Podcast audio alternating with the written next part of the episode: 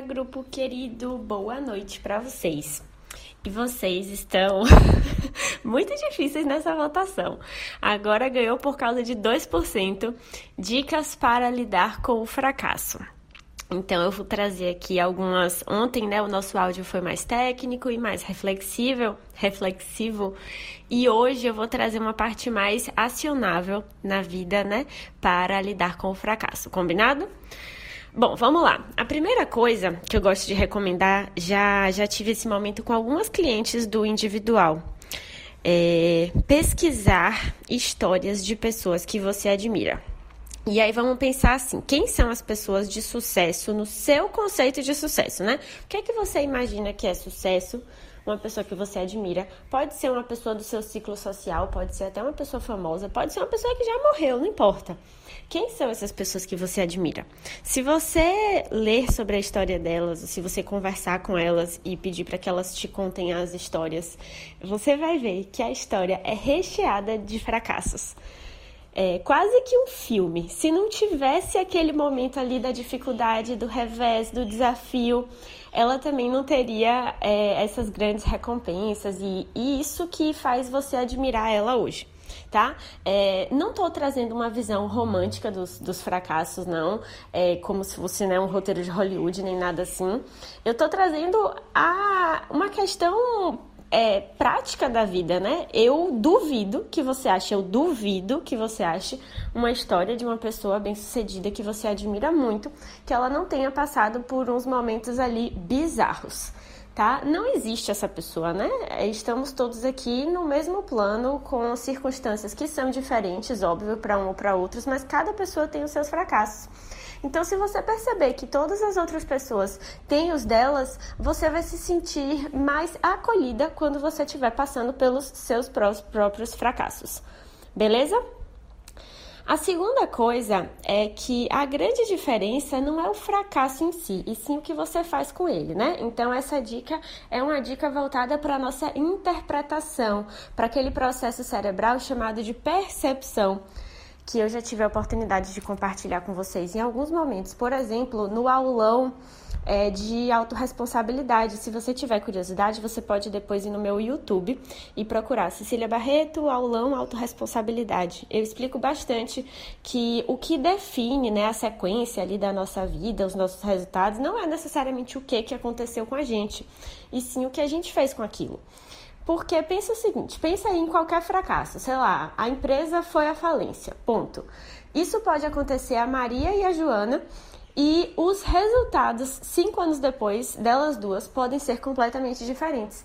O fato, o fracasso que elas viveram foi o mesmo, mas o que elas fizeram com aquilo ali fez com que cinco anos depois elas estivessem em lugares completamente diferentes. Então, a minha segunda dica é que você exercite essa visão apropriada a respeito dos fracassos. É uma certeza que você vai viver fracassos na sua vida, é uma certeza absoluta. E aí vai ser sempre uma oportunidade de você treinar uma visão mais autorresponsável para esses fracassos, tá bom? Dentro disso, é, vou para a terceira dica, que é uma mentalidade bem empoderadora, tá? Das pessoas de sucesso. Você não é o seu fracasso. Você passou por aquilo, aquele erro, aquele desafio, aquele problema, aquele perrengue, aquele fracasso, não importa. Passou por aquilo? Passou. Você não é aquilo. Você não se torna uma fracassada porque você passou por um fracasso. Entendeu?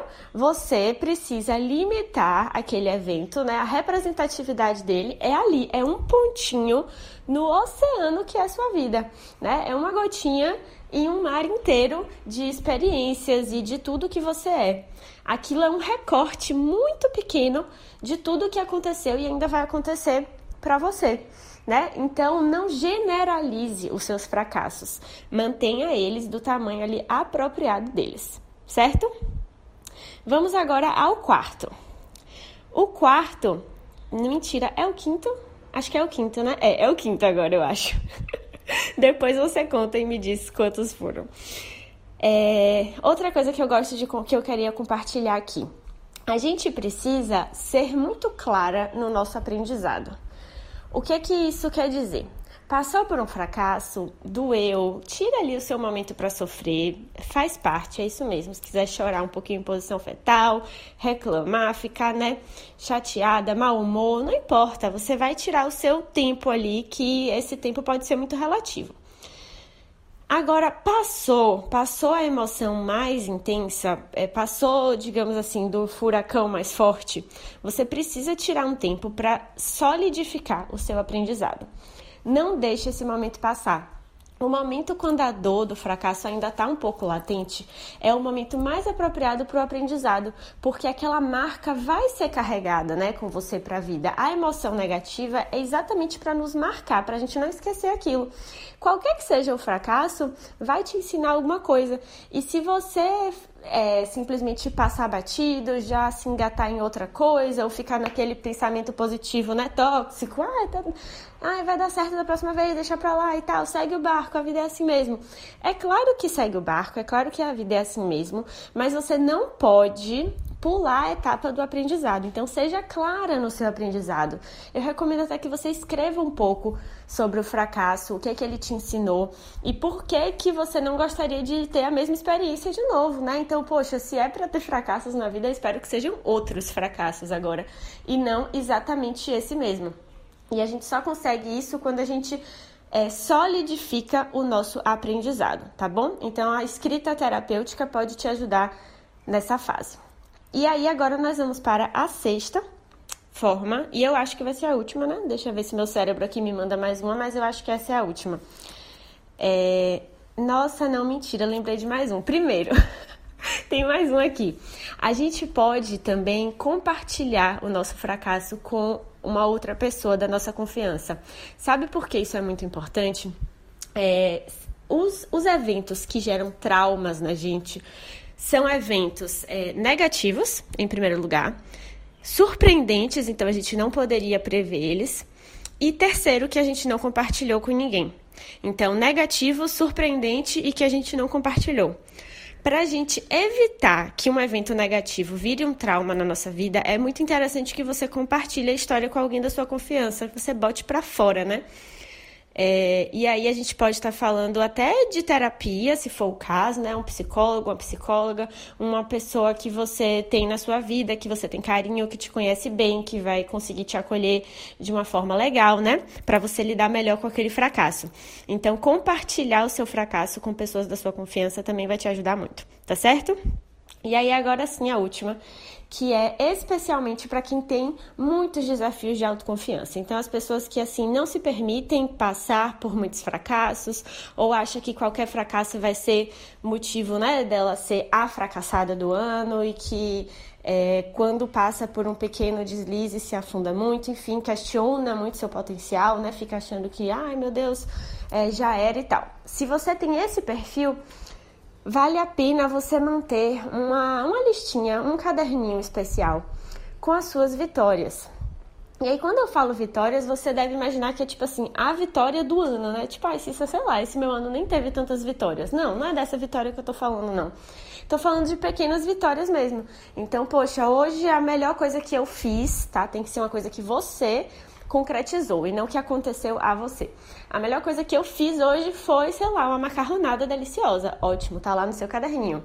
A melhor coisa que eu fiz hoje foi que eu consegui fechar um novo cliente. Ótimo.